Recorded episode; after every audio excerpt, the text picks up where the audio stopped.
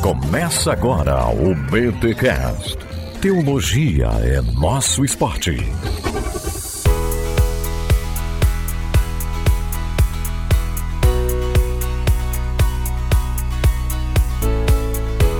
Muito bem, muito bem. Começa mais um BTcast, o de número 522. Eu sou o Rodrigo Bibo e não sou a favor de voltar o ósculo santo. Por favor, não. Apertar a mão já deveria ser tirado do culto público. Ah, cara, mas os, os irmãos argentinos nunca deixaram o ósculo santo, continuam se beijando à vontade lá, sabia? Sério, mano, É, olha aí. é, É, é, quer ser bíblico, tem que botar ósculo santo, né? Então, olha aí. Ou não, não sei. Aqui fala André Heinck e olha, o culto mudou muito ao longo dos séculos e a culpa dessa vez não é do Constantino.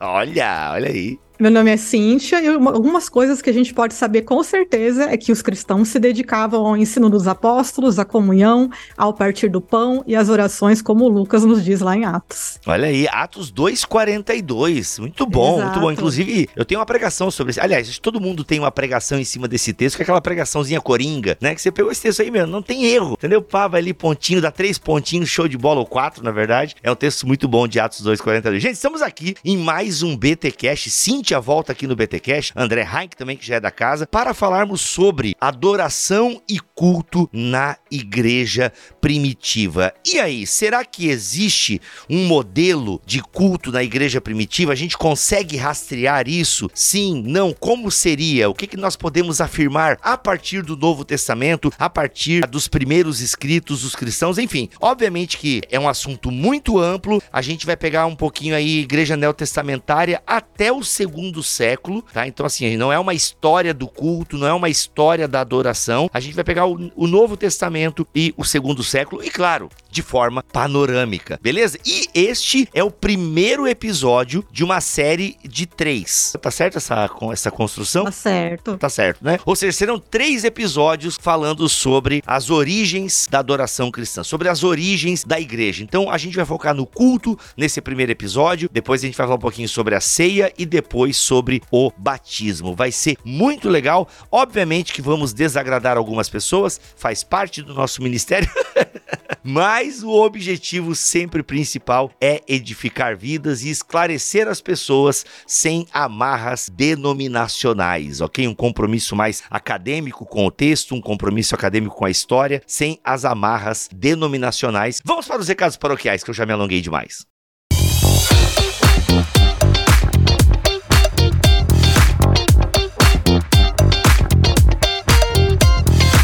Recados paroquiais dessa semana, pessoal, tivemos o BTD 2023, o BTD original. Aconteceu neste final de semana em São Paulo, dia 16 de setembro. Foi incrível, foi incrível. Em breve, o podcast que gravamos lá estará disponível para você poder ouvir e sentir um pouquinho daquilo que experimentamos lá. Gente, que dia incrível, que dia incrível. Foi quase tudo perfeito. Bibo, por que quase? Sempre tem uns perrenguinhos, né? O público em geral acho que nem sentiu, mas a gente que organiza, meu Deus, a Camila inclusive envelheceu três anos, quatro fios de cabelo branco. E é isso, gente. Organizar evento. E ainda tem uns abobados que vem dizer assim, ó. Ai, não sei por que estão cobrando evento teológico. Ah, gente, olha, quando o pessoal vem com essa crítica aí, é, cobrando em evento de teologia. Ai, Jesus. Ah, ô, gente, nunca organizou uma festa de aniversário um, um sujeito desse. Meu Deus do céu, mas deu tudo certo. E pagamos todas as contas, palestrantes abençoados. Aliás, tivemos a falta de um palestrante, Vitor Fontana, é, faltando três horas para a palestra, correu, subiu no Uber, veio voando e deu uma palestra para nós sensacional, misturando Sartre com teologia. E todo mundo entendeu, tá, gente? Foi, foi pesado demais. Cacau Marques e Karim Bomilcar. E claro, o carisma de PC Baruch foi demais também. Gente, ah, que dia. Ô, na moral, não falta no BTD, não falta. Faz um esforço para ir,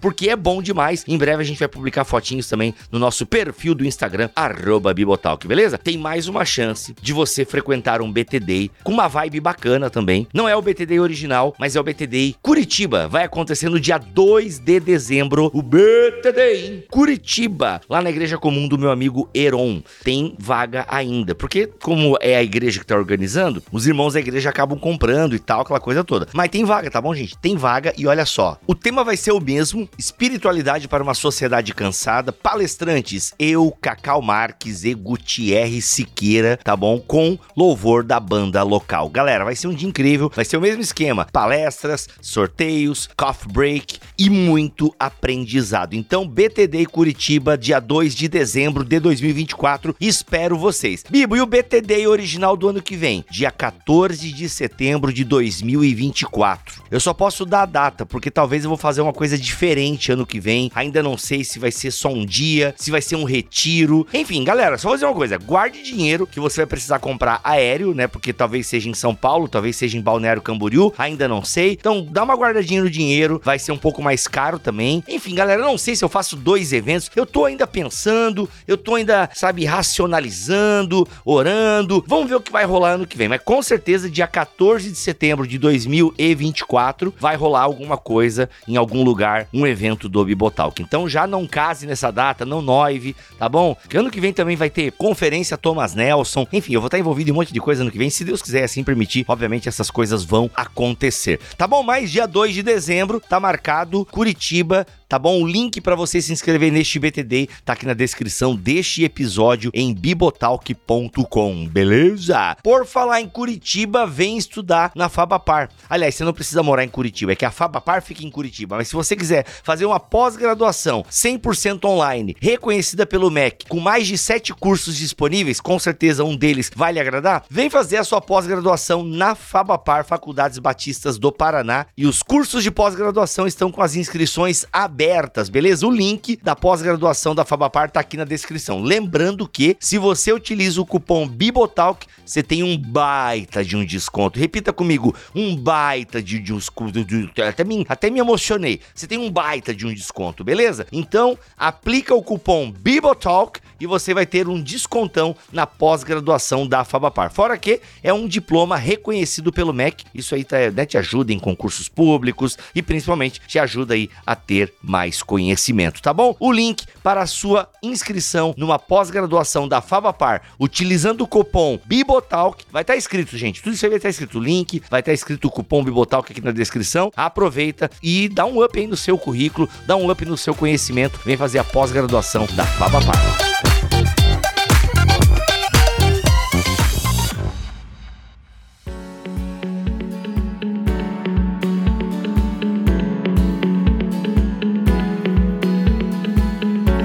Bem, como eu disse na abertura deste episódio, vamos fazer três episódios sobre as origens da adoração cristã. E Cíntia, na pauta que você criou aqui belamente, né? Belamente uma pauta, você até usou o termo prolegômenos. Lembrei do Paulo On. Paulo On gosta desse, dessa palavra prolegômenos. Ah. A gente vai falar sobre culto, né? O primeiro episódio tem como base o culto na igreja primitiva. Antes de nós falarmos propriamente do culto na igreja primitiva e aquilo que o Novo Testamento nos fornece, então o que, que esses prolegômenos prolegômenos querem nos alertar, né? Eles querem nos ambientar, querem nos trazer qual informação, que informações são importantes para que a gente entenda aquilo que tem sobre culto no Novo Testamento. Bom, eu acho que é importante a gente situar algumas coisas já para a gente começar a, a, desenvolver o tema. E a primeira delas é que a gente tem que perceber que o desenvolvimento da igreja, dessa primeira comunidade de cristãos, foi algo é, orgânico, né? Não sentaram ali e falaram: agora a gente vai criar uma nova religião e vamos escrever um manual de culto. Foi uma continuidade. Na verdade, os primeiros cristãos, como nós sabemos, são judeus que entenderam que Jesus era o Messias e, portanto, a, a narrativa de Cristo torna-se a narrativa que completa a narrativa de Israel.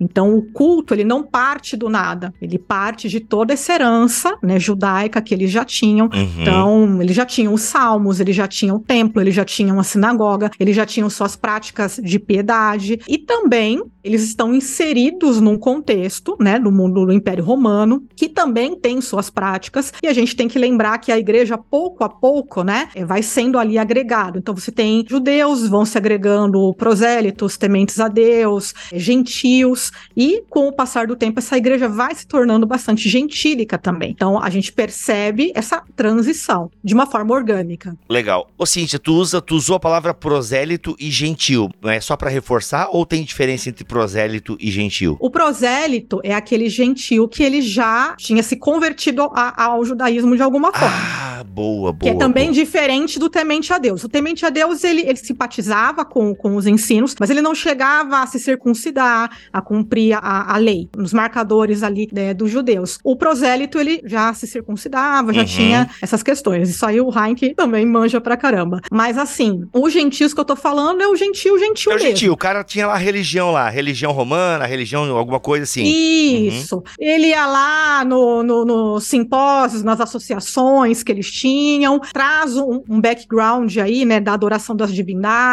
que também a gente. É a turma de 1 Coríntios 8 lá. Isso. Então a gente vai ver essa mistura. E o prosélito era o cara que era gentil, mas ele curtia a religião judaica. E aí, bora lá então cortar o prepúcio, virar É, judeu. ele e fez tal. um compromisso. Então, deixa eu só completar aqui, Bibo, até pra gente. Isso nos ajuda bastante a entender o, o processo inicial da igreja, quando ela era ainda uma igreja eh, judaica, e lá em Atos 15 ela começa a gradativamente se tornar uma igreja que inclui os gentios. E ali a gente imagina sempre que o início da igreja houve uma, vamos dizer, um- uma ruptura de prática muito grande com o judaísmo, mas não é bem assim. O que acontece ali, que acho que é bem interessante, que, que esse assunto nos levanta, é que a prática da igreja de eh, o partir diariamente pão, de estar junto todos os dias e tal, ele já deriva de uma prática comunitária dentro da sinagoga, digamos assim, né? Porque a sinagoga não era apenas um lugar de ir para cultuar, ela também era meio que o, a organização local da cidade que podia funcionar na casa de uma pessoa, né? Então, o que acontece? Você já tinha esses tementes a Deus, frequentavam e que eram simpatizantes, mas que não passaram pelo processo de conversão, e você tinha também, né, o prosélito, que é o convertido, é o cara que se converteu e se tornou um judeu. Essa é a grande questão.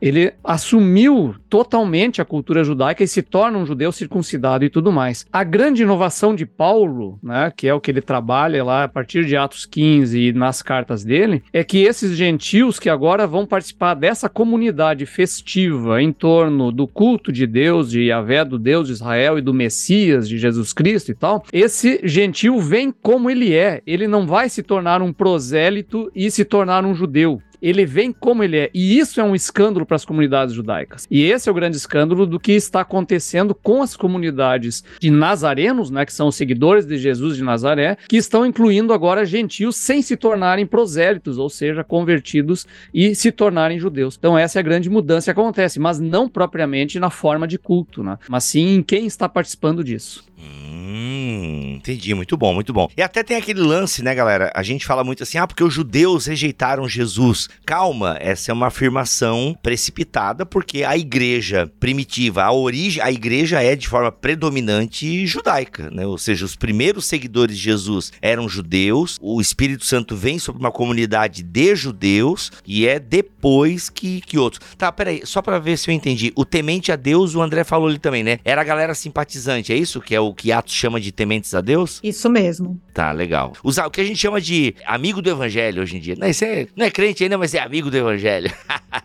é, é bem essa pegada, é bem essa pegada. Agora vamos lá. Então a gente já viu que tem essa transição e obviamente que é uma transição porque é uma seita judaica. O cristianismo, ele é inclusive encarado como uma seita judaica. Eu queria que vocês falassem um pouquinho mais sobre isso, porque a palavra seita, o, o cristão médio, ele ouve a palavra seita e já pensa em algum movimento religioso atual que não combina com a Bíblia. Não, calma, gente. Até porque a palavra seita significa partido ou escola filosófica. Então, tenta pensar assim em seita nesse sentido. Era uma derivação do judaísmo, por assim dizer. E aliás, é, essa palavra seita, ela é muito adequada para falar sobre a igreja, é, a primeva ali, a igreja primitiva, porque de fato dá a entender pelo livro de Atos que as autoridades entendiam os cristãos como mais um partido judaico. É mais ou menos isso? Como é que é? Sim, a, a gente percebe pelo texto que eles entendem isso, e isso até dá uma certa, vamos dizer, uma certa liberdade para os cristãos se organizarem nesse começo, porque os judeus tinham essa liberdade, né? Fazia parte do,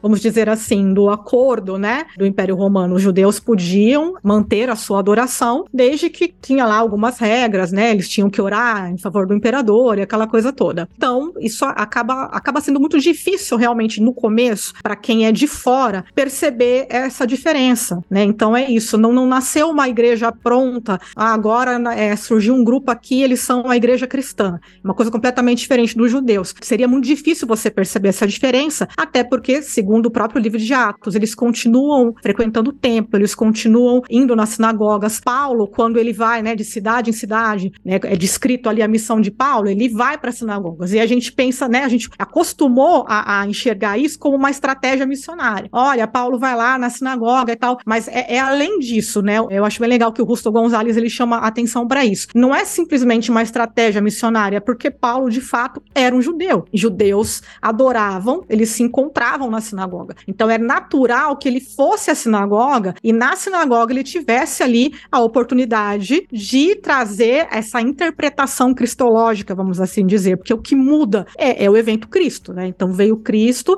os convertidos, vamos dizer assim, eles entendem que Jesus ele é o cumprimento de tudo aquilo que estava é, previsto no Antigo Testamento, ele é o Messias, e a, a, a mensagem passa a ser uma, uma explicação desses textos, dessas profecias, considerando Cristo, então, como o, o, fechamento dessa história toda. É o que a gente vai perceber nas pregações, né, de Pedro, de, de Paulo, essa conexão com o Antigo Testamento. Então, eles não deixaram de ser judeus em nenhum momento. E é muito louco perceber que, para ver como a religião é uma coisa realmente incrustada na nossa na nossa natureza, no nosso jeito de ser, porque Cristo de alguma forma ele rompe com aspectos bem importantes, litúrgicos da religião judaica. A gente vai falar alguma coisa, eu imagino, nesse episódio, né? Então você tem o rompimento de alguma forma com o templo, ainda que Jesus vá purificar o templo. Então é muito louco que a gente vê isso em Jesus, né? Ele traz algo novo, mas ao mesmo tempo que também não joga tudo fora, porque tem toda uma questão cultural também. Mas Jesus está toda hora. Ele ressignifica, Ele ressignifica algumas coisas. Cara, isso é muito legal, porque eu tava lendo, eu tava lendo, sabe quem? Miroslav Wolf, Uma Fé Pública. Esse livro, eu acho que ele tinha que ter um rebranding, sei lá, uma, uma campanha de marketing. Alô, mundo cristão, sei lá, uma capa diferente. Porque esse livro é muito bom, cara, Uma Fé Pública do Miroslav Wolf. Aliás, é, a capa é ruim, a capa é ruim, mas o livro é muito bom. Ah, mas a capa do, do Exclusão e Abraço tá muito boa. Mas a capa do Fé Pública, desculpa se você é o capista desse livro, mas a capa realmente ela não condiz com o livro, sabe? É um livro muito bom. Aliás, a igreja tá precisando ler esse livro. Eu até vou falar pro Cacau pra gente levar ele pra EBT, porque é muito bom. E aí, a partir da leitura leitura que eu fiz do, do Miroslav, eu, eu falei de três pontos de aproximação com a cultura, né? Que nada mais é do que grandes homens e mulheres já falaram ao longo do passado, mas eu sintetizei em três As, né? Que é a gente não pode ter uma postura de acolhimento, né? Acomodação da cultura, tipo, ah, aceita tudo da cultura e tá tudo certo. Também não posso ter uma postura de alienação, não, não, não tem nada da cultura que preste, então vamos fazer tudo de novo, né? Tipo Jesus, né? Jesus, ele não diz que nada presta, não, ele, ele ressignifica algumas coisas, que daí eu acho que é a postura correta, que é a aproximação. Né? Então não é acomodação, não é alienação, mas é uma aproximação. E eu acho que Jesus faz muito isso com a religião judaica, até por ser um judeu. Então ele, ele aproxima, ele ressignifica algumas coisas, rejeita outras, até porque ele é o cumprimento da lei, enfim. Né? Ele vai destruir esse templo que vai construir de novo em três dias, que no caso ele passa a ser então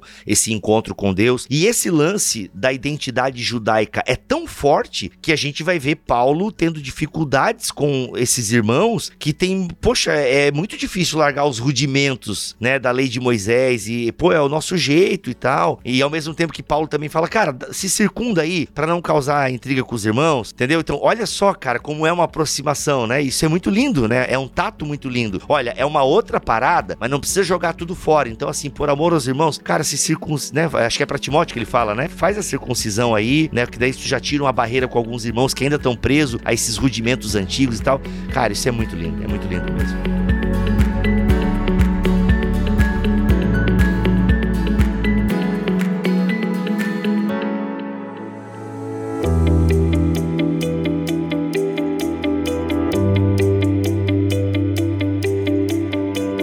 Mas vamos lá. O tema aqui então é culto na igreja primitiva. O que, que a gente consegue pescar do texto bíblico? Há um manual de como deve ser o culto bíblico, há uma regra restrita, há uma regra, por assim dizer. Como é que a gente pode falar sobre isso? Você usou aqui o termo, duas coisas aqui, Cíntia, que não há um manual, você faz essa afirmação, que não é um manual de culto ou liturgia rígidas no NT. Eu acho legal a gente explicar o que tu quer dizer com isso, ou você explicar, tá? Porque isso, né, enfim, alguns irmãos ou correntes teológicas acreditam que sim, há um manual de culto. Mas por que então tu tem essa percepção? E aí também tu usa o termo panliturgismo, que a gente deve evitar o termo panliturgismo. Gostei, nunca tinha ouvido falar desse, desse tema aí. Mas é isso, sobre o culto na igreja primitiva. Há manual, não há manual, há uma regra fechada. Como é que a gente pode pensar isso aí a partir do que a gente tem registrado, tanto no Novo Testamento como nos pensadores aí da igreja apostólica no começo? Não, nós não temos nada no Novo Testamento semelhante a um manual de culto ou uma liturgia é, muito rígida. E para eu não ficar sozinha nessa, eu vou ler aqui um trechinho do Ralph Martin, no livro dele, ele fala da adoração na igreja primitiva, que ele fala: já observamos que não há nenhuma norma eclesiástica clara no Novo Testamento para o culto. Então, o que a gente vai perceber no Novo Testamento são textos que vão indicar para gente práticas da igreja. E claro, não havia necessidade, provavelmente, de ficar descrevendo essas práticas, né, dentro do propósito para o qual aqueles textos eram escritos. Vamos pegar, por exemplo, uma carta de Paulo. Ele não tem por que ensinar as pessoas a fazerem o culto, mas sim corrigir alguns aspectos. Por exemplo, a carta de Paulo aos Coríntios, ele está corrigindo problemas referentes ao culto. Boa! Mas ele não precisa dizer como é que se faz um culto, porque as pessoas já sabiam como se fazia um culto. É, cara, isso faz um buraco mesmo para nós, né? Porque não faz sentido. Não faz sentido, porque ele, as cartas não são manuais. Exato. As cartas são orientações para questões específicas do problema que aquela igreja está enfrentando. Obviamente que como palavra de Deus, inspirada por Deus, e a Bíblia ela também é para nós hoje, obviamente a gente consegue tirar princípios ali, entendeu? Isso. Aquilo que o Espírito ensinou à igreja naquele período para essa situação, a gente tem esse princípio. É claro que algumas coisas são realmente muito claras e válidas para o povo de Deus em todas as épocas. E é até legal essa afirmação do Ralph Martin que tu leu no livro Adoração na Igreja Primitiva, da Edições Vida Nova, que é um livro de 64, E hein? continua sendo uma referência boa, gente. O Ralph Martin, ele é. Uma referência. Ele e o Larry Hurtado são, assim, uns dois nomes importantes aí na reconstrução da adoração primitiva, né? E eu incluiria o Rusto Gonzalez. O Rusto Gonzalez, qual livro do Rusto Gonzalez tu coloca aí? Então, aqui no Brasil, publicados aqui no Brasil, a gente tem pela CPAD, a Semana Santa e também o do domingo. Ah, da Semana Santa lá. Inclusive, foi um nome muito louco esse que a CPAD, que eu achei sensacional, mas é que a CPAD pertence à Assembleia de Deus, que tem como cultura é, popular meio que uma parada anticatólica, né? A cultura pentecostal é anticatólica na sua praxis, por assim dizer. Gente, isso aqui não é uma crítica. Fui por muitos anos no movimento pentecostal e é prática. A praxis pentecostal é anticatólica. O campo missionário do pentecostal é o católico. Então isso aqui não é uma crítica, é só uma constatação. E eu achei muito interessante a CPAD dar esse nome, que é, é Semana Santa mesmo, né? A origem Semana Santa. É, a origem da Semana Santa, não lembro agora se tem algum subtítulo, mas eu sei que Origens e significados. Origens, cara, Semana Santa, origens e significado. Sensacional. Parabéns, CPD, pela coragem, isso é muito legal. Então, o Russo Gonzalez, Ralph Martin e o Larry Hurtado. Olha, eu não li ainda, não sei se alguém de vocês leu, mas eu desconfio que esse livro N.T. Wright, lançado pela Thomas Nelson, deve arranhar isso também, sobre o Novo Testamento e o povo de Deus. Ah, ele não tem um capítulo específico sobre adoração cristã. Não tem? Então é outro rolê. Não, que eu não, não peguei, tem, né? Eu, é. não, eu não li ainda esse livro. Legal. Pelo que eu olhei dele, não. Não, tá, mas enfim, esses três nomes então aí já são nomes bem importantes para até fundamentar isso que a gente tá falando. E os três são unânimes em dizer que não há um manual, ok? Gente, há princípios, há assim coisas que nós conseguimos pescar, mas um manual que diz que tem que ser assim, não tem. Não há uma ordem, uma ordem clara de que E não tem nem no Antigo Testamento, porque o Antigo Testamento regulamenta apenas o procedimento do sacrifício. Uhum, interessante, interessante. É a única coisa que tem, né? Mas o sacrifício não era oculto, André? Aí Então, meu amigo, é que quando vai para a sinagoga é outra coisa, né? A sinagoga não tem sacrifício e muda esse, esse esquema, e muda o esquema do templo, porque o templo é o lugar do sacrifício, só isso, né? Um lugar que as pessoas entrem, sentem para assistir uma liturgia, porque não é para isso. O templo, ele segue a mesma lógica até do templo pagão, em que apenas o sacerdócio entra lá dentro para encontrar a divindade, porque ele é o mediador da divindade. Então uh, as pessoas ficavam lá fora. Uh, eventualmente, então, o sacrifício da comunhão, podiam estar fazendo uma churrascada e tal, mas não era uma liturgia em si de culto, né? E a sinagoga vai ter depois alguma coisa que a gente não sabe como é que era lá no princípio, né, Cíntia? Eu já li alguma coisa, alguém diz, olha, a igreja primitiva seguia a liturgia da sinagoga, que eu acho que é provável, né? E a liturgia era de tal maneira. Só que é complicado, né? Porque esse era de tal maneira, a gente vai saber com detalhe como é que era uma liturgia de sinagoga só no século X depois de Cristo, quando se tem o primeiro documento de fato escrito. E aí tu imaginar que eles seguem rigorosamente a mesma coisa durante mil anos é forçar um pouco, né? A gente tem essa tendência de achar que os judeus não mudam nunca nada, mas isso, isso não é verdade. Caraca, olha aí. Tem um livro novo aí para provar isso aí, né? Como é que é, Raik? Já aproveita e faz o jabá. É, o livro Nós e a Bíblia, ele fala justamente desse processo de construção simbólica e construção litúrgica ao longo dos séculos, né? A partir, curiosamente, das mesmas metáforas, do mesmo conjunto de símbolos, de narrativas, mas se chega em lugares diferentes justamente por essa, esse caminho hermenêutico que é distinto, que se segue, né? E acho que o culto que a gente vai falar aqui tem a ver com isso também, né? Então, só para a gente não perder aí as, as perguntas, né, que, que o Bibo fez. Ah, do panliturgismo, né? Isso, uhum. isso. Então, assim, baseado em tudo aquilo que a gente está falando, o que eu posso dizer, assim, de uma maneira mais simples, é que quando a gente olha para o texto do Novo Testamento, a gente vai perceber, eu vou chamar de pistas, de indicativos de como era esse culto, do que os cristãos faziam. Então, tem alguns textos, a gente, por exemplo, né, eu comecei com Atos 2,42, que fala o que acontecia numa reunião, mas a gente vai ter outros textos que vão colocar outros elementos. Então, é isso, não tem um texto só dizendo o culto que começa assim, duas músicas. Às vezes a gente gostaria que tivesse, mas não é isso, não é o, não é o propósito. E quando a gente fala de panliturgismo, que eu estou usando um termo mais técnico, de autores que escrevem realmente, né, escrevem, pesquisam sobre isso, que seria, por exemplo, também a tentativa de encontrar em tudo quanto é texto do Novo Testamento uma indicação de liturgia. Esse termo, né, ele aparece no livro do Charles Moule, Worship in the New Testament, que é um livro bem antigo, acho que da década de 60, se eu não me engano, e ele vai falar, ele já começa o livro no prefácio falando isso, do, do perigo de ficar achando liturgia em todo o texto do Novo Testamento, porque a gente encontra algum paralelo com alguma coisa que a gente faz nos dias de hoje. Então, é um campo que ele é um campo de muitas divergências. A gente vai encontrar, então aqui a gente está citando, por exemplo, Ralph Martin, o Hurtado, que são caminhos assim que eu digo que são bem seguros. Há outros autores e outros especialistas no tema que vão seguir linhas bem diferentes um do outro, então não é muito diferente de outras áreas da teologia onde a gente tem uma divergência aí sobre o tema. Eu não sei se cabe esse disclaimer aqui, vocês dois aí me corrijam, mas assim, com isso, pelo menos eu, Rodrigo Luiz de Aquino, CPF zero, brincadeira, ah, eu não vejo problema em você querer buscar no texto bíblico alguma referência para você colocar na sua liturgia. Eu não acho que esse seja um problema. Não sei, Cintia, tu que lê essa galera aí. Eu acho que não, isso não é um problema. Você. Cara, o que, que a gente tem no Novo Testamento que dá pra gente colocar aqui? Sabe? Ah, pô, tinha leitura de salmos, tinha música. É basicamente o que eu lembro, assim, né? É, tinha música e leitura da palavra e pregação. É basicamente uma síntese assim. O problema que eu vejo é quando você diz: olha, olha, o que passar disso não é culto bíblico. Então, a minha, e se eu, e se eu entendo, e tô entendendo aqui o Ralph Martin, que é o livro que eu tô lendo, aliás, eu comprei, eu comprei livro, tá, gente? Você que acha que eu só ganho livro, eu tive que comprar o livro do, do Hurtado. Aí o Shaddai não tinha, eu tive que comprar.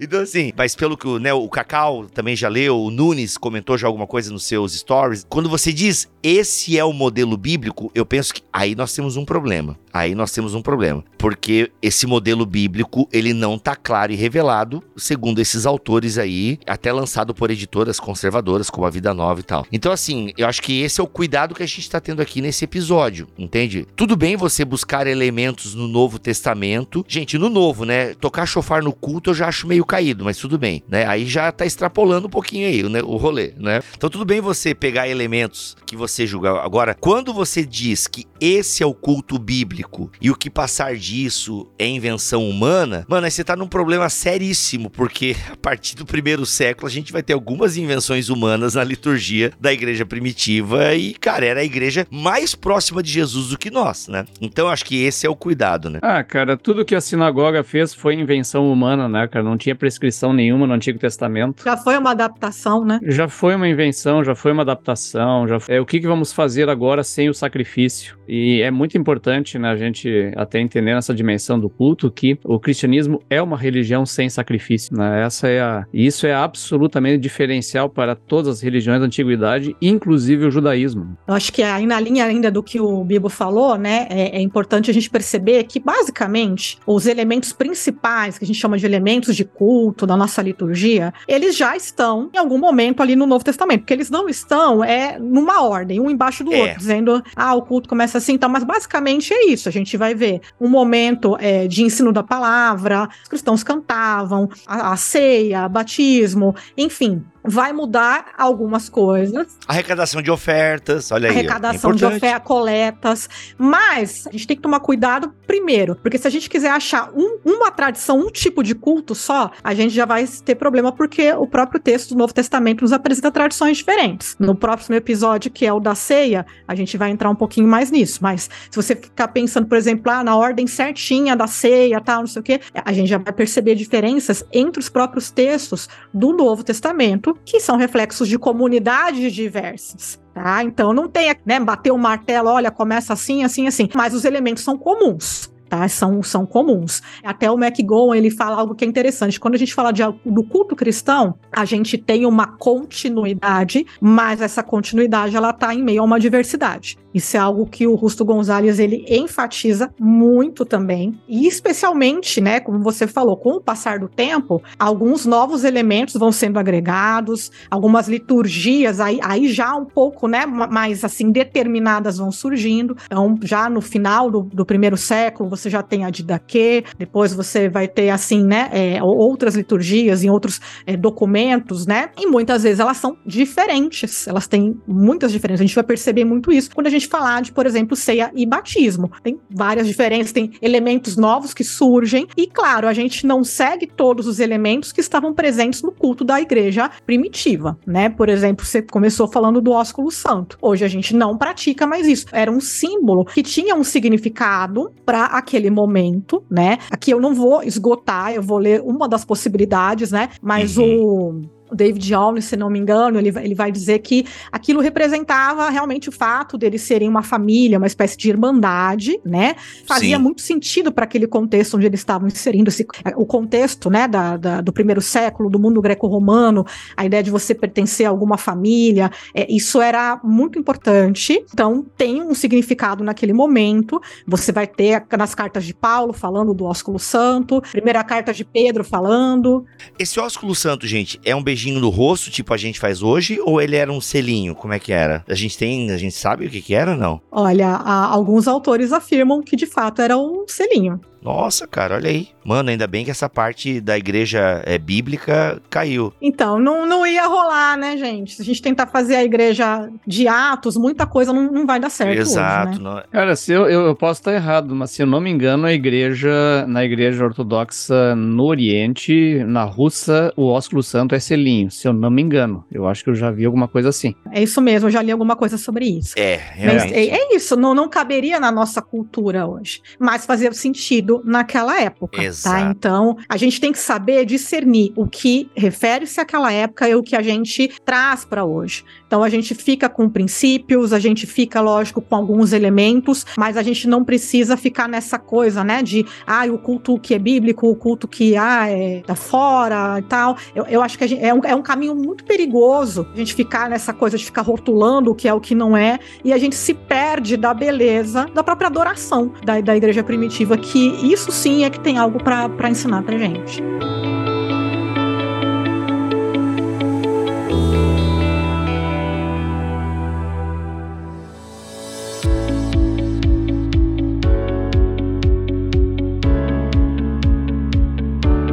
Bem, nós já falamos aqui nesse podcast sobre a questão dessa transição do templo para a sinagoga. E ai, é muito louco, né? Porque depois a gente tem o templo de novo no tempo de Jesus. Então a gente tem o templo de Davi, depois ele é destruído, ele é reconstruído. Aliás, Heinck, eu quero na minha mesa segunda-feira a pauta daquele BTcast sobre os templos, os templos da Bíblia. Eu quero aí, ó, cadê cadê a pauta? Ainda estou pesquisando, mas vamos chegar lá. Vamos chegar lá, olha. É que são muitos, cara, são muitos. Eu, eu parei nos da Palestina, tem os do Egito e tô descobrindo que tem lá no Oriente também. Meu Deus, tá. Mas vamos lá, vamos pegar os principais que a gente sabe aqui, que, tão, que a galera geralmente fala. A gente tem o grande templo lá de Salomão, a gente tem, ele é destruído, depois ele é reconstruído, e depois ele é destruído de novo, e aí depois Herodes vai reconstruir, é isso? Meu Deus, é muita destruição. Não, não é destruído de novo. O Herodes faz uma ampliação em cima dele aí, bem significativa. Isso, Herodes dá uma. É, chama um arquiteto lá e tal, e, e, e aplica uns novos conceitos da arquitetura. Então, enfim, que ficou maravilhoso e tal. Aí a gente tem o templo e a sinagoga no tempo de Jesus, certo? A sinagoga ela surge porque era uma época que não tinha templo. E os judeus continuaram mantendo então a sinagoga como esse lugar, quase uma espécie de clube, né, onde eles organizavam a vida deles. E aí o que acontece? Os cristãos, como é que funciona? A gente já falou um pouquinho aqui que eles iam para o templo, tinha esse lançamento de cultuar no templo, mas ao mesmo tempo a gente ouve falar muito sobre as casas. Como é que era então o local da adoração para a igreja primitiva? Bom, isso está bastante relacionado também com a questão do dia da adoração, então acho que a gente acaba passando aqui por essa construção também, porque é o seguinte, né?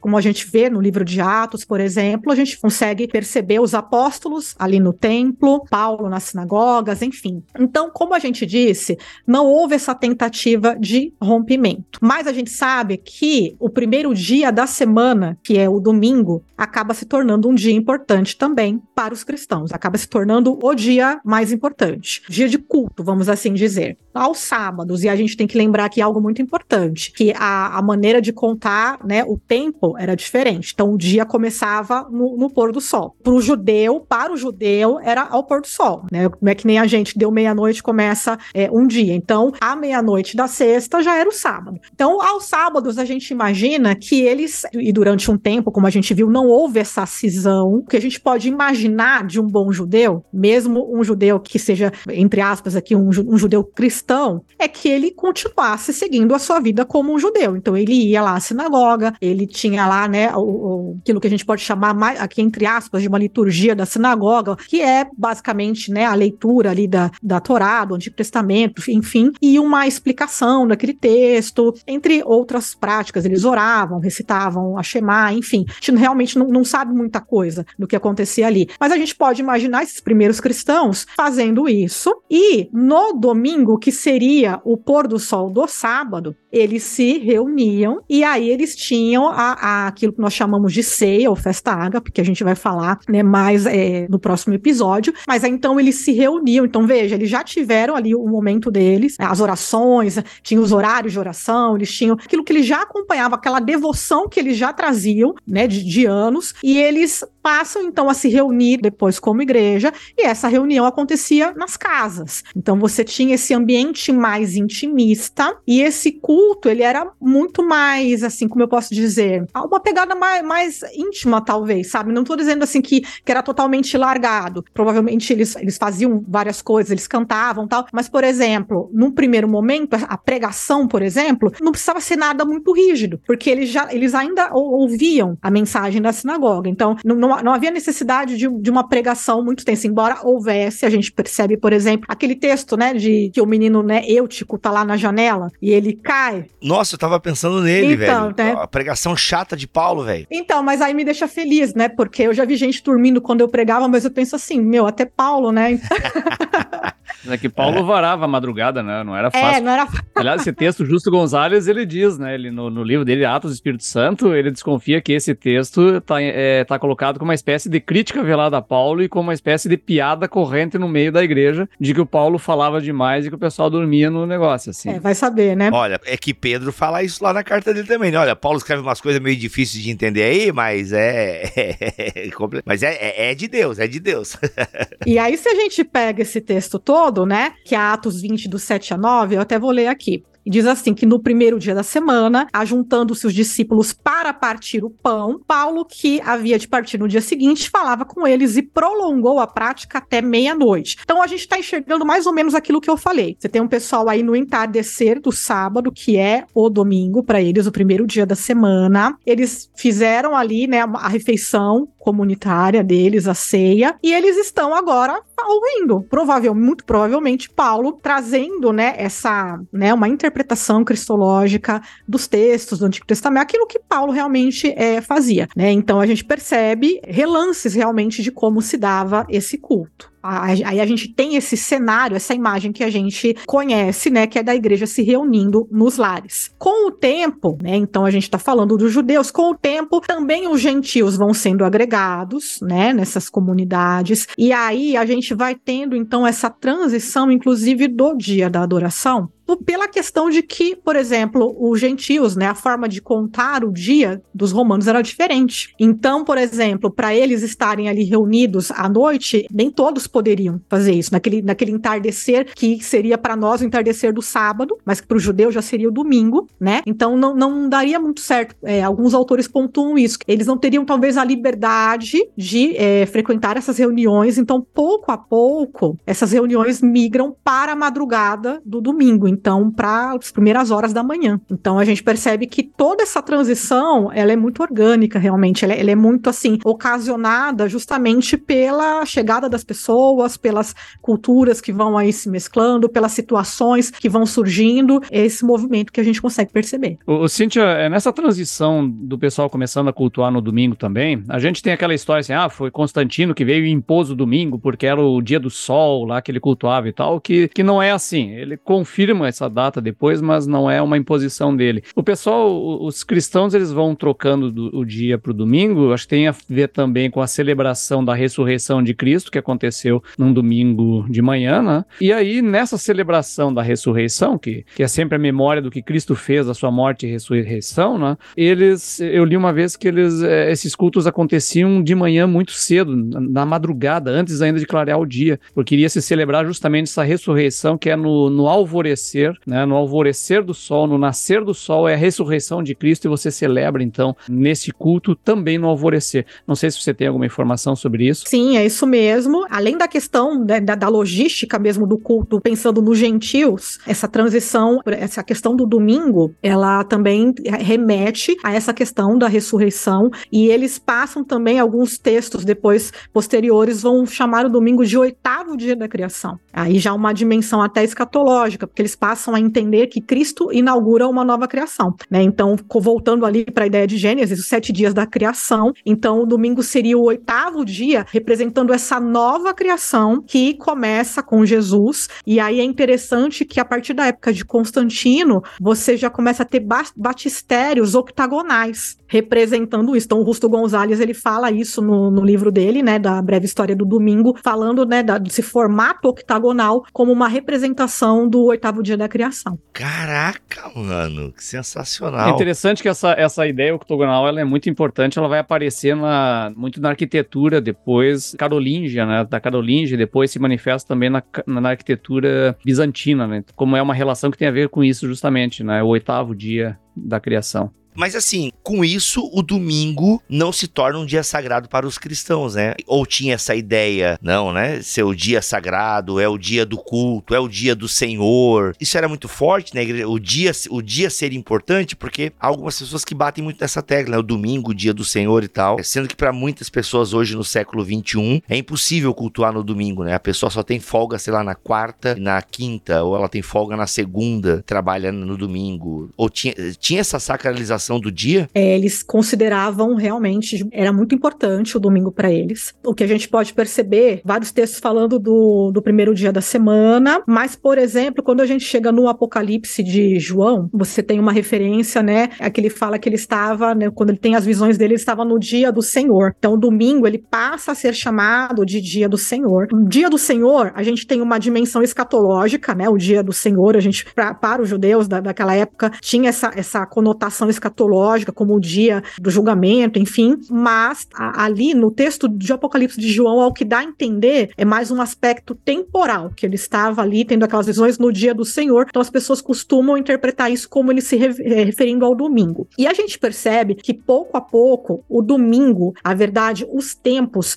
eles são extremamente importantes. Então, por exemplo, no nosso episódio de batismo, a gente vai ver que não tem como dissociar essa questão dos tempos, né, dos dias, porque o batismo ele acontecia num, determinado tempo litúrgico, enfim, isso, isso, isso vai sendo muito bem amarrado, muito bem construído. E no que se refere à adoração, pouco tempo depois, por exemplo, isso é algo bem interessante, normalmente as sexta-feiras eram os dias que os cristãos podiam jejuar. Lá na Didaquê, por exemplo, que é um documento do primeiro século, no máximo início do segundo, fala de dois dias de jejum. Fala da quarta-feira e do dia da preparação, que seria a sexta-feira. Mas, por exemplo, no domingo, por ele simbolizar a ressurreição, era proibido que os cristãos fizessem jejuns e era proibido que os cristãos se ajoelhassem, porque era dia de vitória, era dia de alegria. Então, isso era muito importante, isso era determinado mesmo. Documentos, assim, primeiros documentos que começam a falar mais a respeito de culto, eles vão falar sobre isso, de que no domingo os cristãos nem se ajoelham e nem fazem jejum, porque é um dia de celebração, né? Os cultos, eles tinham esse aspecto, era, era muito festivo, era muito celebrativo.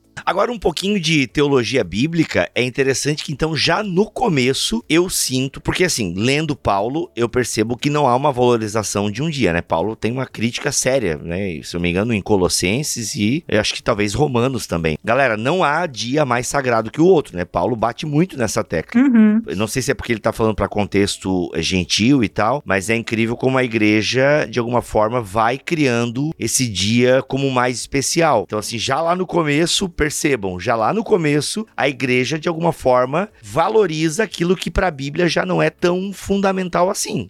Ou eu tô viajando demais aqui? Sim, vai acontecendo uma institucionalização, né? Exato. Um crescente, exato, uma organização. Se no antigo, se no Novo Testamento que a gente tem algo mais orgânico acontecendo, não tô falando que é desleixado, mas eu, eu vou chamar aqui de algo um pouco mais orgânico. Já no final do primeiro século, você já tem um, é, indícios aí, por exemplo, na Didaquê de algo muito organizado, com dias de jejum, com orações que deveriam ser feitas, com preparação de batismo, com a, é, uma série de coisas que vão sendo separações mesmo, né? Depois, obviamente, vai falar um pouco mais sobre isso no episódio do batismo, mas o culto ele vai se tornando um pouco mais rígido, até no sentido de, por exemplo, quem não batizou não vai participar da ceia. Ah, e mais, né, cara? Pra se batizar, tu passa passava um ano inteiro sob é, discipulado e aprendizado sem e sem participar da ceia e todo culto era uma ceia. Então era muito possível que o camarada nem sequer de culto participasse até ser batizado um ano depois de convertido. Né? Caraca, olha aí, mano. Olha aí, isso já é muito antigo na igreja, então. Então, só complementando, Heinke, o que você tá falando, bem, bem complementando mesmo, alguns falam até de dois anos de catecumenato, eles chamam de catecumenato, né? Essa preparação. Aí é que alguns autores, inclusive o Rusto Gonzalez, vai dizer que o culto era dividido em duas partes. Você tinha a liturgia da palavra, onde você tem então a parte da palavra, dos cânticos, das orações, das doxologias, enfim. Nessa parte, o catecúmeno poderia participar, aquele que está se preparando. E aí você tinha a parte que eles chamavam de liturgia da mesa. E essa, assim, nesse momento, os catecúmenos eles eram é, liberados e o restante da igreja que já tinha se batizado participava então da ceia. E pra tu ver, né, cara, a gente, a gente não, não pode falar em, sei lá, culto evangelístico, né, cara? Não existe essa ideia. Cara, sensacional. O, o, o, evangelismo é puramente pessoa a pessoa, né, cara? Não tem essa coisa de, ah, vamos levar alguém pra igreja para evangelizar ela. Não, ele já chega pronto, né? Mas é, aí é importante uma, uma outra adaptação, tá? Lembra que eu falei que na sinagoga, o ensino, ele estava na sinagoga, o ensino mais formal. Quando você tem, então, o gentil chegando, eles não têm é, esse background todo de conhecer toda a história de Israel. E aí, quando essa nesse momento que a gente já está falando aí, né, segundo século para frente, quando você tem inclusive essa divisão, né, de liturgia da palavra, liturgia da mesa, aí a pregação precisa se tornar um pouco mais didática, uma pregação mais pesada mesmo, porque a gente está ensinando pessoas que vêm de um contexto que nunca ouviram realmente. Então essa palavra vai se tornando mais instrutiva, né, porque havia essa necessidade, além do, do próprio preparo, né, do, do batismo que envolvia aí algumas aulas, algumas coisas bem específicas, períodos de jejum, enfim, mas aí no, no, episódio do batismo a gente vai falar sobre tudo isso, até alguns ritos bem estranhos. É, isso é muito interessante porque a gente já vê isso um pouco em Paulo quando escreve aos Coríntios, né? É uma carta que ele escreve para uma igreja é, basicamente gentílica em que ele precisa explicar coisas que para um judeu não faz sentido, né? Pô, você não pode sentar num culto pagão e participar do mesmo ritual, você não pode deitar com a tua madrasta, você tem um monte de coisa que ele vai explicando que para um judeu não faz o menor sentido, que já está embutido na ética, né? Então a gente vê que na situação gentílica e num mundo em que não conhece rigorosamente nada da ética judaica, digamos assim, né? É como prática, como vida, né? É, se torna mais, se torna necessário, né? Gente, isso me faz gostar ainda mais de Paulo, porque quando a gente acha bonito, né, falar que Paulo é o apóstolo dos gentios e tal, mas gente, olha o tamanho da bucha que ele tinha na mão, porque ele tinha toda essa tradição judaica, ele tinha essa preocupação em como integrar os gentios em, em toda essa história, para que os gentios também se sentissem parte de, dessa narrativa da salvação e, e, e ir resolvendo ali, né, é, conflitos e ele mesmo reformulando a própria teologia dele, né? A gente vê Paulo construindo, ele não vê, a gente não vê Paulo descendo lá com, com um livro de teologia sistemática pronto, mas a gente percebe um Paulo que está tentando construir essa teologia, é tentando fa fazer essa junção desses dois mundos, e eu acho isso incrível, né? Ele realmente tem um valor imenso, porque não, é um desafio e tanto. Antes que você critique a Cíntia dizendo como assim o apóstolo Paulo tentando? Ele era homem de Deus, inspirado pelo Espírito. Gente, leia as cartas de Paulo. Tem algumas demandas em algumas igrejas que não tem em outras. E aquele, por exemplo, vamos pegar a 1 Coríntios. Aqueles que se batizam pelos mortos. Irmão, o que, que Paulo quer dizer com esse texto? Entende? Paulo quer dizer com aqueles que se batizam pelos mortos? É, tem várias explicações. E, o simples fato de haver várias explicações mostra que é um texto difícil. E Paulo está pegando Jesus o judeu, Deus no nosso meio, mas que veio dentro de uma religião, que veio dentro de um contexto histórico, que está dentro de um ambiente histórico localizado. E é aquela coisa: como é que eu me aproximo dos gentios? Como é que eu, eu me aproximo com aquilo que eles têm e apresento Jesus para eles? Mas tem coisa do judaísmo que eles não precisam, ainda que tudo bem alguns irmãos terem, mas os gentios não precisam. Entende? Mano, é uma ginástica teológica, cultural, antropológica que Paulo faz. E sim, ele está tentando, ele vai aqui, ó. Ele vai costurando e tal. Por isso que ele escreve mais de uma carta para algumas igrejas, entendeu? São problemas novos, demandas novas que vão surgindo. Então, mano, é, é realmente uma ginástica, é, é, um trabalho hercúleo que Paulo faz. Porque ele é essa ponte, né? Tu imagina? Porque pro judeu já é uma coisa diferente ser cristão. Os nazarenos, né? Como o texto de Atos vai dizer. Já é uma coisa, gente, nós somos judeus, mas agora o Messias para nós já veio. E agora o templo para nós, o templo agora é nós.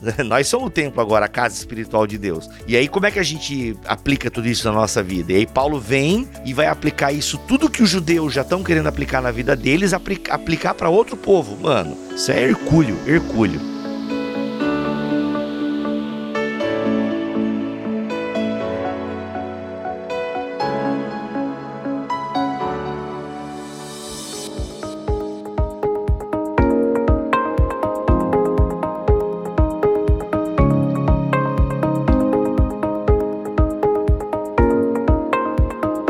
Voltando aqui para a questão do culto, né, desses, desse primeiro século ou primeiros séculos, só por essas pistas a gente vai vendo como é absolutamente diferente de qualquer coisa que a gente pratique hoje, né? Eu, eu fico impressionado com a, a diferença, né, em, em, detalhes do tipo, pô, o cara acordar de madrugada para ir cultuar num domingo de madrugada, fazer jejum duas vezes por semana, esse tipo de coisa, assim, não cabe na nossa ideia de jeito nenhum, na nossa prática. A gente pode até querer determinada coisa, fazer numa piedade maior, mas olha como a gente está distante dessas práticas, né? Fora a alegria que eles tinham, esse aspecto realmente comunitário, aquele espírito de realmente, né, não poder ver um necessitado no meio deles, que eles, né, tinham esse ímpeto de que todos pudessem ser ajudados, é, como a gente percebe muito claramente na Igreja de Atos, acho que isso é, é muito, acho que esses são os princípios que a gente poderia tentar, talvez, trazer para nossa realidade de alguma forma, esses princípios, não querer copiar, porque porque a nossa realidade é outra realmente, mas tentar de alguma forma vivenciar esses princípios, né?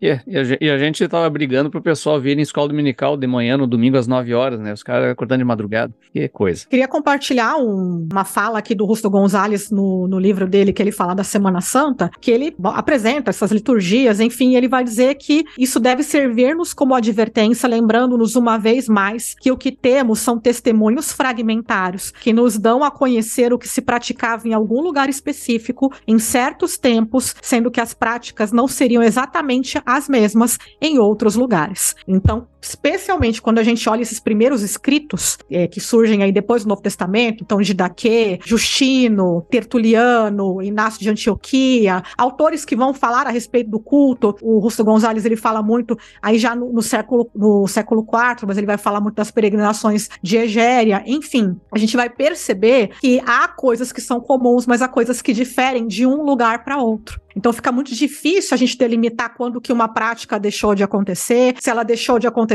só num determinado lugar ou, ou deixou de acontecer de forma universal. Muito difícil a gente realmente conseguir fechar todas essas coisas. Mas pensando aí então na nossa igreja lá do Novo Testamento, a gente leu o, logo no começo o texto de Atos 2:42, né, que falava da doutrina dos apóstolos, da comunhão, do partir do pão e das orações. Então isso já, já dá pra gente, né, uma pista do que esses cristãos faziam. Mas tem um texto que eu gostaria de ler também, que é a primeira carta de Paulo aos Coríntios, 14, 26, quando ele vai dizer assim, né? É, que farei, pois, irmãos? Quando vos ajuntais, cada um de vós tem um salmo, tem doutrina, tem revelação, tem língua, tem interpretação. Faça-se tudo para a edificação.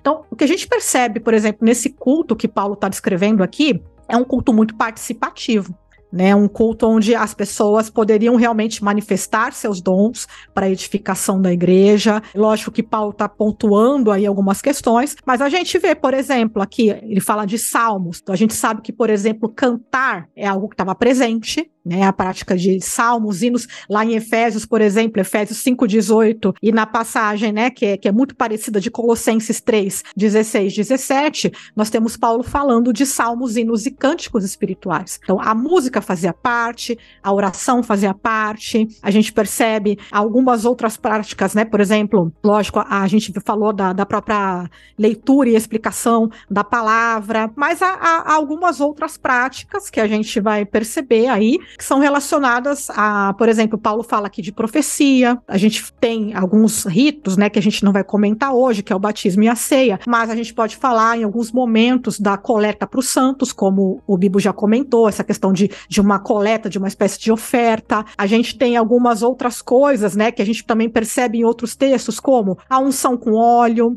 imposição de mãos. É, a gente tem, por exemplo, o ósculo santo, ou o beijo santo, o beijo do amor, que a gente já falou também, e outros rituais, como lava-pés, confissões e doxologias, invocações, por exemplo, o termo Maranata, que já era bem conhecido, a gente percebe ele tanto no Novo Testamento, Paulo vai falar do Maranata, em Apocalipse nós temos Maranata, mas na Didaquê a gente tem também essa expressão Maranata. Era uma espécie de invocação de, de Jesus. E é interessante que, embora seja um termo aramaico, é, a gente não vê os autores traduzindo, né, é, necessariamente, especialmente quando fala na, Didaquê, não tem uma tradução mostrando que mesmo para os gentios, ou seja, isso já faz fazia, já era de conhecimento da igreja. Então, essas outras práticas pequenas e, e, e, alguns ritos vão surgindo também. É interessante citar, por exemplo, ajoelhar-se, a gente já falou, confissões a respeito de Jesus, né, como Jesus é o Senhor, e um texto que vai dar um indicativo para a gente disso, por exemplo, né, o próprio Larry Hurtado ele vai dizer isso, que é Filipenses 2, dos versículos de 10 a 11, que inclusive é considerado por alguns como um hino,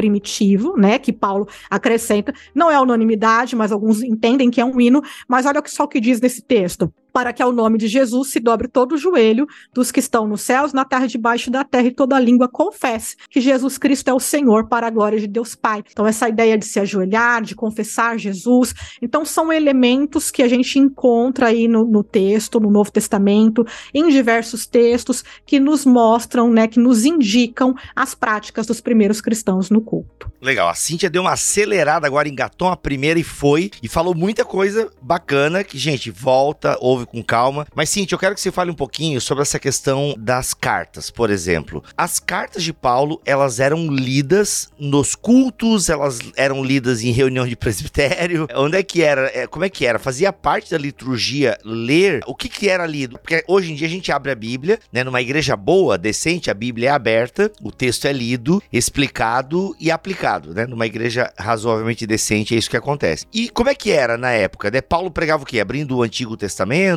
Já tinha já fragmentos dos evangelhos? O que que era? Ou era mais tipo assim, uou, vamos lá? A gente, se a gente pensar no início, no início realmente da igreja, o que eles têm mais assim de tradição é o Antigo Testamento, eles vão fazendo algumas adaptações, né? É, não adaptações, interpretações, né? Pensando aí no, no evento Cristo realmente. Então, por exemplo, quando a gente fala de Salmos, os salmos continuam sendo cantados. Inclusive, por, por exemplo, o Salmo 110, ele é um dos mais citados no Novo Testamento, mas com uma interpretação cristológica. Então é muito provável, alguns vão dizer que o Salmo 110 era um salmo cantado dentro desse novo contexto. E outros cânticos e outras coisas foram sendo compostas, agora também incluindo a adoração a Jesus. Então, hinos e, e salmos específicos aí para Jesus para ajudar o pessoal a imaginar melhor as coisas, não imaginem que essa, esse Antigo Testamento que eles tivessem seja um livro, tá, gente? Não foi inventado o livro ainda. O livro vai ser inventado no século II em diante, ou 3 até.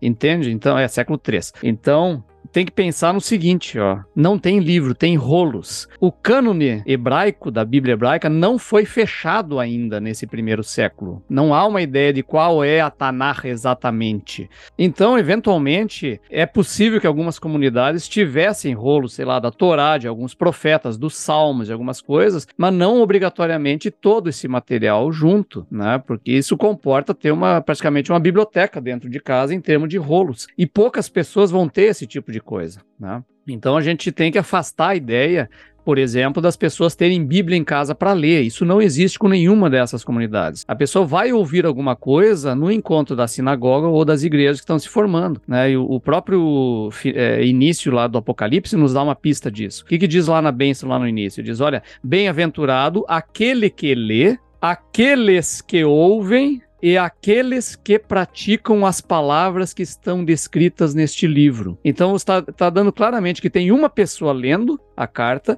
e as outras estão ouvindo. E essa é uma prática que nós temos nessa liturgia da igreja, porque você vai à reunião para ouvir a palavra. Você não tem a palavra para ler em casa. Você só vai ter a palavra como um membro comum de igreja para ler em casa depois da reforma, e não é nem por questão de opinião teológica, é porque se inventou a imprensa e dava para imprimir Bíblia e ter ela barata é, ou acessível para ter em casa. Né? Então a gente tem que afastar muito as nossas ideias pré-concebidas de como é que a gente vai para a igreja com a Bíblia. Não. As pessoas, nesse tempo todo e durante a grande história da cristandade, vão à igreja para ouvir a Bíblia. Eles não têm ela em casa. Muito bem lembrado, isso é realmente muito importante, né? Como a gente, como o Bill falou, ah, e as cartas, os evangelhos, o, o próprio Heinck já falou aí a respeito da, né, da, do Apocalipse elas eram lidas sim em contextos comunitários, os próprios evangelhos quando eles vão surgindo, e isso é um processo realmente, né? Até porque aquilo era é,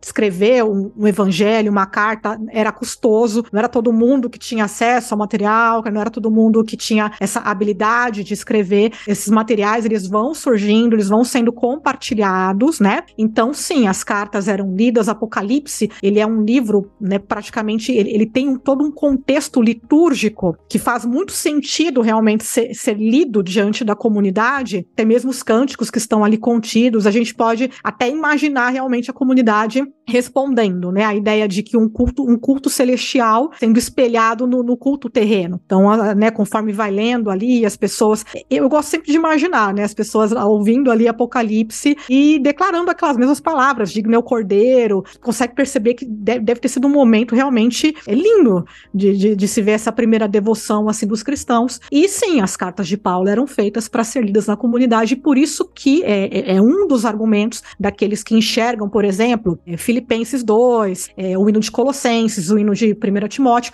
eles vão dizer que Paulo está citando esses hinos até porque seriam peças conhecidas pela igreja, né? Seriam hinos conhecidos pela igreja. Isso criaria, de certa forma, até uma aproximação com essa igreja. Óbvio que estou falando daqueles que entendem que de fato são hinos, porque é um assunto assunto que também tem uma grande diversidade de opiniões. Poxa, muito bom, muito bom. Galera, olha só, a gente pincelou aqui esse tema do culto, tá bom? Porque para cada tópico desse, por exemplo, confissões credais, doxologia. O que é doxologia mesmo, galera? Doxologia são o quê? São palavras de louvor. Uhum, fórmulas litúrgicas, tudo isso são, poderiam ser tópicos à parte, né? Ah, vou dar um exemplo aqui da doxologia, porque dele por ele, para ele são todas as coisas. Legal, legal, legal. Isso era repetido como uma fórmula litúrgica, por assim dizer? Alguns entendem que sim, que eram fórmulas que a igreja passa a utilizar. Mas é, é isso que a gente está falando, né? Não, não tem nada que comprove 100%. Não tem nada que diga pra gente que Filipenses 2 a igreja cantava. É, a gente vai ter ao longo do tempo, por exemplo, os cânticos da Natividade de Lucas, Magnífica, enfim. Uhum. Esses, esses cânticos, eles são assimilados posteriormente à liturgia da igreja. Então, lá pro quarto século, você já começa a ter é, é, isso explicitamente. Mas, por exemplo, aqueles que vão defender que é, esses textos de Paulo não são hinos, eles vão inclusive apelar para isso. Olha, não existe testemunho dos pais da igreja ou de nenhum outro texto posterior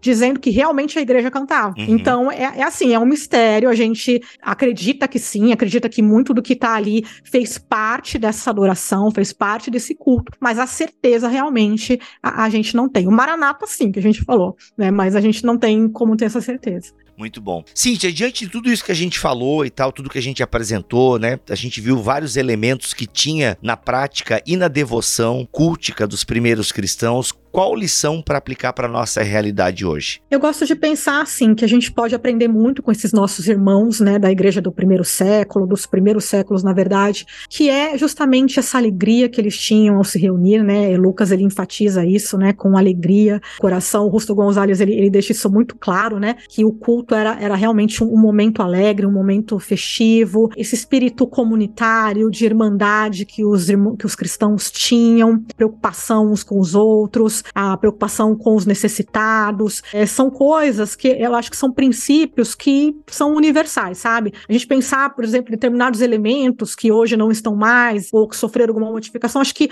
esse não é o mais importante. Acho que o mais importante é aquele mesmo espírito, aquela mesma devoção, aquele mesmo amor, aquela mesma disposição que esses primeiros cristãos tinham. Eu acho que esse é o grande exemplo pra gente. Muito bom. É, e aqui fica para mim a lição seguinte: se a sua igreja ela é mais litúrgica, litúrgica e tem vários elementos litúrgicos, eu acho que é legal, entendeu? Eu acho que é bacana, porque uma boa liturgia conta também uma história, ela guia também os nossos afetos. Eu, particularmente, acho bonito, mas eu não conseguiria congregar numa igreja extremamente litúrgica, entende? Mas eu acho legal e eu entendo o porquê. Mas eu gosto dessa coisa mais moderna, por assim dizer, de cultos mais simples, entende? Louvor, palavra, oferta, aviso e tchau. Né? E, e tudo bem, porque o que vai dizer se é um culto cristão, aqui, Cintia, me corrija se eu estiver errado, mas o que vai dizer se é um culto cristão ou não, não é um modelo de culto. Modelos, eles estão aí, espalhados pela história da igreja. O que vai dizer se é um culto cristão é se ali está sendo promovida a comunhão dos santos, né, a oração, a, o ensino da palavra, entende? Se aquilo ali, se Jesus está ali sendo pregado, ensinado, devotado, entende? Então, assim, eu penso que modelos, ele, a gente não está descartando aqui modelos, preste atenção, a gente não está descartando modelos. O que a gente disse ao longo longo desses episódios é que não há um único modelo, mas há vários princípios que a gente cata das escrituras. Mas montar um modelo a gente não consegue, pelo próprio texto do Novo Testamento e pela própria história da igreja. Então, por isso, é legal ter essa diversidade. Como eu disse, eu acho muito legal a igreja de amigos meus que tem um monte de aparatos litúrgicos e eles acendem umas velas de... e são tudo evangélicos, protestantes. Acendem umas velas, seguem um calendário litúrgico e tal. Eu acho legal. Eu particularmente, a minha personalidade não ia, eu não ia curtir isso toda semana, entendeu? Mas eu acho legal, mas eu não ia curtir. Eu prefiro essa coisa um pouco mais solta, por assim dizer, ainda que tenha uma liturgia, obviamente, mas é isso. Palavra é pregada, a palavra é cantada, a comunhão é estimulada, a coleta é feita, entende? Os santos são edificados. É isso, entende? E se para uns o modelo litúrgico é, ele consegue aprender mais essas coisas no modelo litúrgico e e eu já não aprendo, eu, eu gosto dessa coisa mais fluida, e por chamar de fluida não quer dizer que é mais espiritual, não é nada disso, mas é uma liturgia mais fluida, tudo bem, ainda que ela siga né, todo domingo o mesmo ritual, por assim dizer. Eu acho que é, é, essa briga de modelos de culto, esse é o certo, esse é errado, eu penso que a gente tem que tomar muito cuidado, porque né, acho que não é o modelo não é a essência. É, e só complementando aqui o que você está falando, sempre havia também uma preocupação muito grande com a ética, né? Quando Paulo está escrevendo a, carta, a, primeira carta aos Coríntios, ele está tratando de problemas de cultos, ele está falando também de questões éticas. Então, a maneira como os cristãos viviam, né, como eles se portavam, os seus valores, aquela ética realmente que a gente chama, né, hoje a gente pode chamar da ética do reino, isso também é fundamental para o culto, né? Tem até uma frase que eu não vou lembrar de quem é agora, mas ela está em vários livros sobre adoração, que ela diz o seguinte, que sem culto na vida não há vida no culto. Né? Então, não é só o que a gente faz domingo,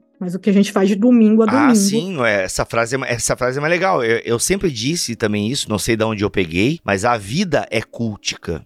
A vida é cultica, então é isso. Se a gente fosse levar ao pé da letra o episódio de Moisés na sarça, a gente ia andar descalço, né? A gente ia andar sem sandálias, é porque o mundo é, é essa compreensão é estendida, né? Enfim, a vida é cultica. Cíntia, muito obrigado pela tua presença aqui. E ó, galera, vem a parte 2 e 3, hein? Batismo e ceia. Então fica de olho aí nas redes sociais do Bibotal, que da Cíntia do André, que assim que a gente lançar, você não perde. Aliás, quer, não quer perder nada que o Bibotal que faz? Entra entra para nossa lista de distribuição no Telegram, tá bom? Tudo que a gente faz, a gente posta lá na lista de distribuição do Telegram. Cíntia, obrigado, minha irmã. Gente, obrigado, eu que agradeço e é sempre um prazer estar com vocês. Raik, obrigado pela tua presença aqui nesse podcast, meu amigo. Eu que agradeço, me sinto honrado aí aprendendo aí com a Cíntia, né? Por mais teólogas. Amém, e assim seja. É isso, voltamos a semana que vem, se Deus quiser e assim permitir. Fiquem todos na paz do Senhor Jesus.